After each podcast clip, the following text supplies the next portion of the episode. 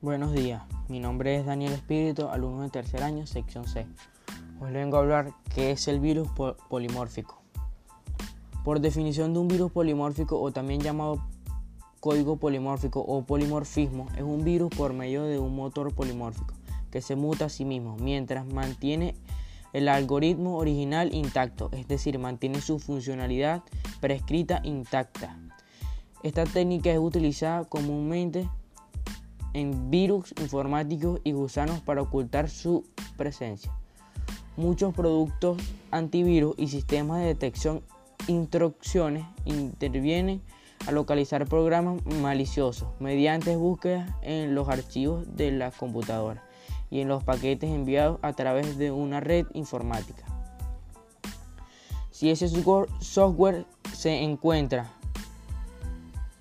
patrones de, código que coinciden con una amenaza conocida tomen los pasos apropiados para neutralizar esa amenaza. los algoritmos polimórficos dificultan la detección de ese código malicioso, modificando constantemente. La mayoría de los casos de, los virus maliciosos que usan las técnicas de polimorfismo lo hacen conjuntamente con técnicos de cifrado. E, esas cosas el programador malicioso usa cifrado para evitar la detección de, la mayor parte del código y técnicas de, polimorfismo para modificar la propia ruta de descifrado. Muchas gracias, este es mi podcast, espero que les haya gustado.